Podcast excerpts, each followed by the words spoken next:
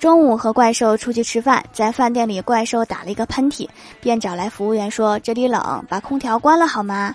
服务员微笑着说：“好的，女士。”几分钟后，怪兽又说：“现在太热了。”服务员依然微笑着说：“好的，我把空调打开。”不一会儿，怪兽又说冷，然后我终于忍不住了，对服务员说：“小伙子，你服务的挺周到，我的朋友让你辛苦了。”服务员客气说：“没关系，我们这里根本没有空调。”那你刚才回答的跟真的似的，我还以为委屈了你呢。